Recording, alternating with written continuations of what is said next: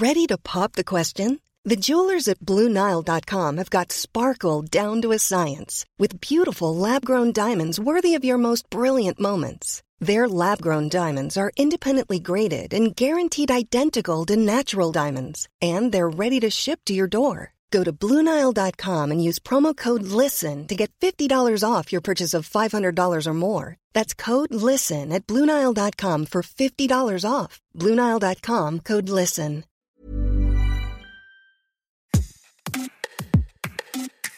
On parle de donjon pour désigner un homme à femme, mais pour elle, ce sera pute. Il reste un tombeur, mais elle, une salope. Pourquoi utilise-t-on des mots différents entre homme et femme, indulgent voire flatteur pour les hommes, péjoratif pour les femmes? La salope. La salope. Derrière les mots, une double morale sexuelle qui traduit la domination des hommes sur les femmes dans nos sociétés.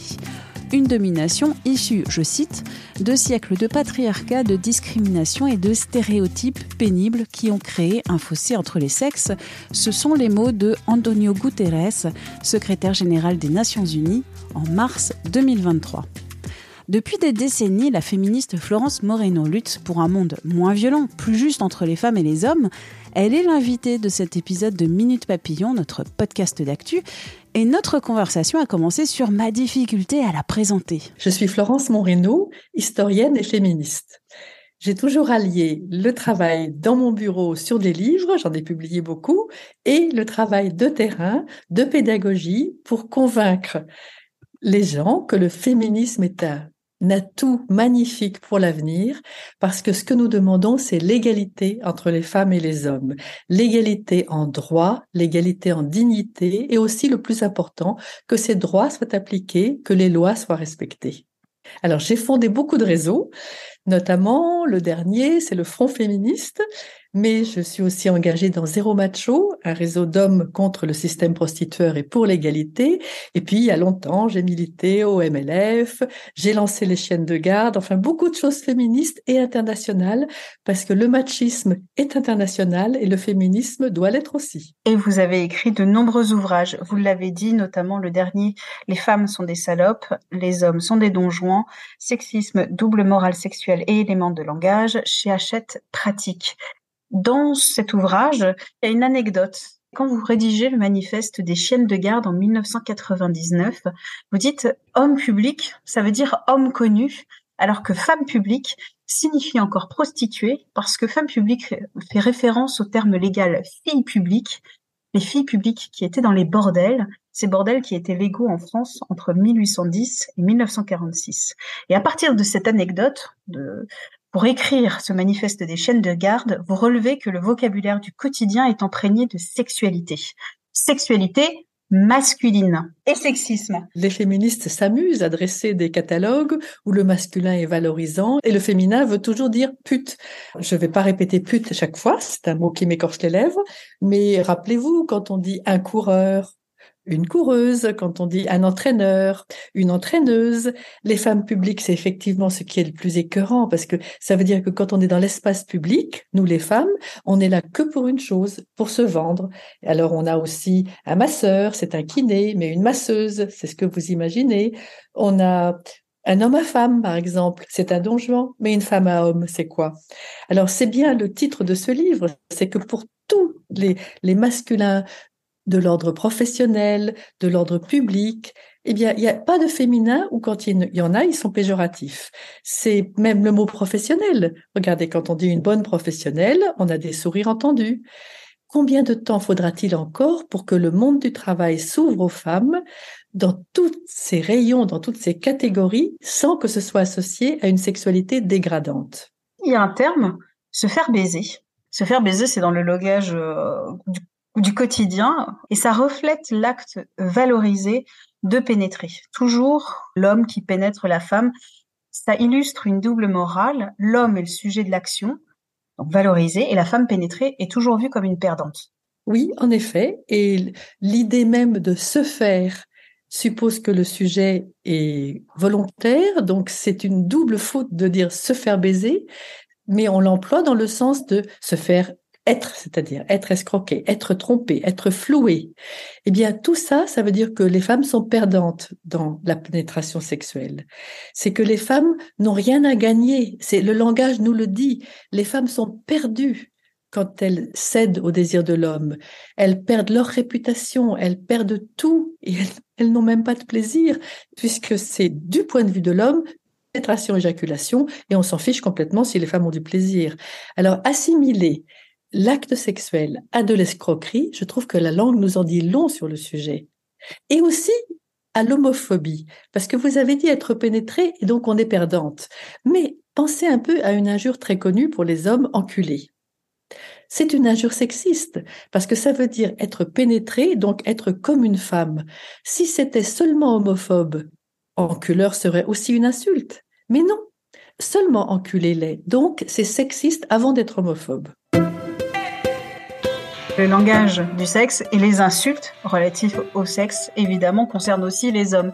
Il y a beaucoup d'insultes qui relèvent de l'homophobie et d'autres qui contestent la virilité de cette personne insultée, de cet homme insulté. Par exemple, vous relevez bande mou ou le archi connu petite bite. Eh ben oui, les pauvres, ils mesurent leur valeur à la longueur de leur verge ou à la durée d'érection, comme si c'était ça. Alors moi, je voudrais bien citer des proverbes populaires comme une petite agile vaut mieux qu'une grande feignante. Il y a des insultes qui passent au féminin et qui n'ont pas d'équivalent au masculin. Par exemple, mal baisé. Mal baisé, c'est très commun. Quand il y a des euh, manifestations de femmes féministes, il y a toujours quelques bonhommes qui vont arriver et qui vont leur crier mal baisé dans le cortège. Et qu'est-ce Oh que oui. ça veut dire? Oh oui, qui vont nous crier, parce que je l'ai entendu plus souvent qu'à mon tour, cette insulte. Alors, quand on me traite de mal baisé, je regarde l'homme avec pitié, parce que qu'est-ce qu'il en sait? Est-ce que ça se voit pas sur ma figure? Et de toute façon, en quoi ça le regarde?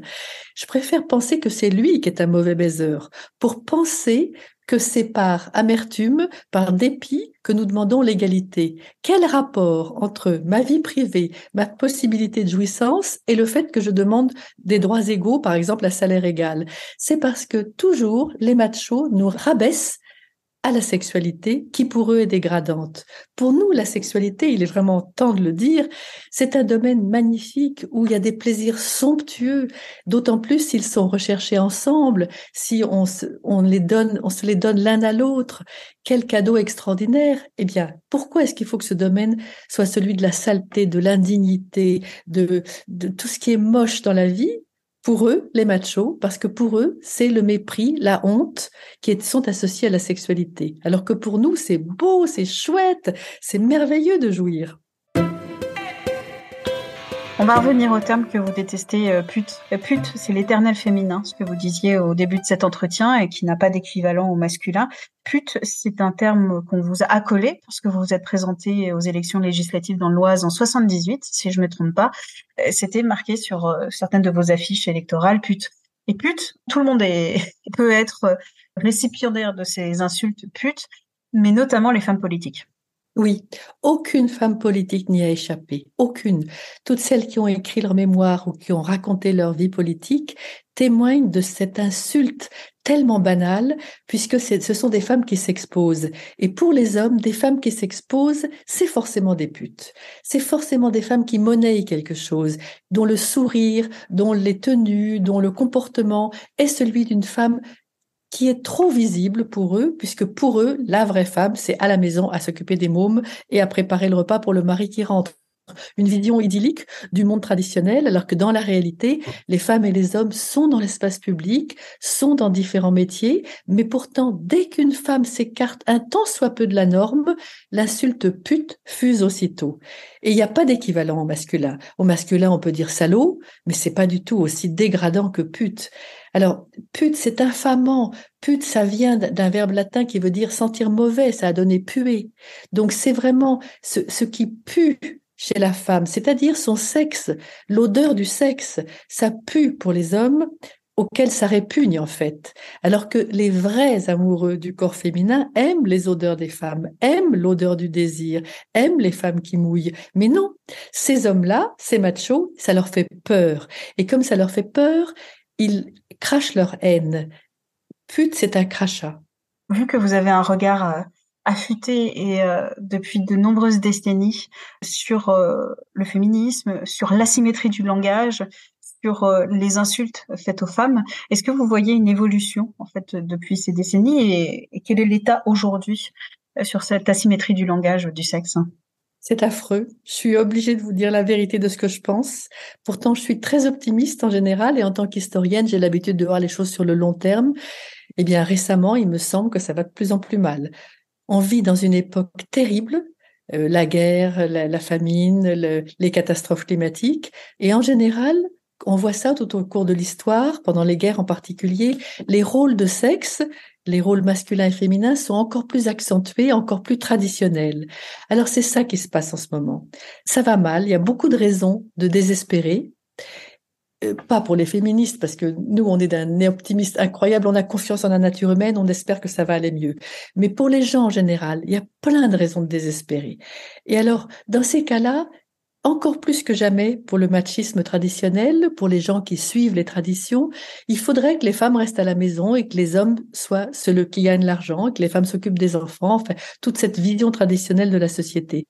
Et donc, de plus, cette réputation qui fait tant de mal aux filles, dès qu'elles font quoi que ce soit, et même, c'est ça qui s'est aggravé, même si elles ne font rien, même si, si elles sont seulement soupçonnées d'avoir pensé à faire quelque chose, même si rien pour un regard, un soupir, rien qui, qui vaille la peine.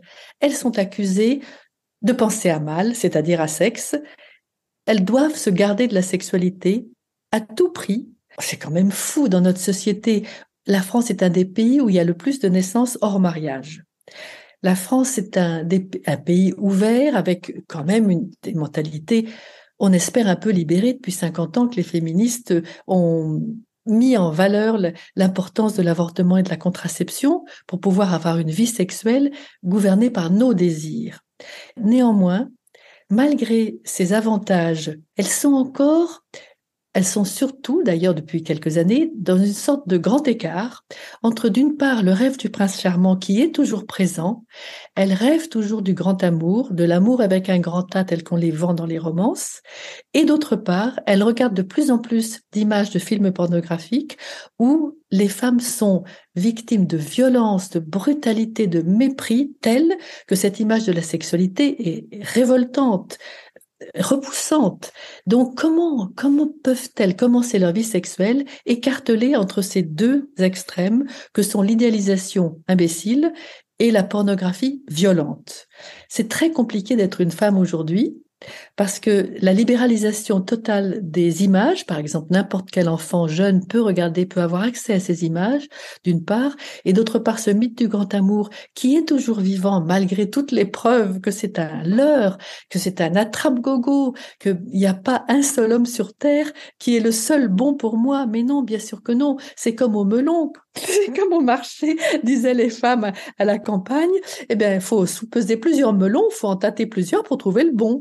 Et donc, c'est ça que devrait faire toute personne, essayer plusieurs, parce qu'il n'y a aucune raison que le premier soit le bon. Au début, on fait plein d'expériences et puis on se trompe et on apprend avec ses erreurs. La sexualité, comme il y a très peu d'éducation sexuelle à l'école, on ne sait pas très bien ce que c'est. Et ceux qui s'instruisent avec la pornographie apprennent tout de travers. Il faut tout déconstruire pour réapprendre le respect de soi, de son corps, le respect de l'autre, l'attente du désir de l'autre pour progresser ensemble et non pas que les hommes imposent leur désir aux femmes. Pour tous les articles, vidéos, podcasts sur le sexisme, le féminisme, rendez-vous sur 20minutes.fr. Merci d'avoir écouté cet épisode de Minute Papillon, un podcast d'Anne-Laetitia Béraud pour 20 minutes. S'il vous a plu, n'hésitez pas à en parler autour de vous, à le partager sur les réseaux sociaux. Abonnez-vous gratuitement à Minute Papillon avec son point d'exclamation sur votre plateforme ou appli d'écoute préférée. À très vite et d'ici la bonne écoute des podcasts de 20 minutes sur la plateforme podcast20minutes.fr.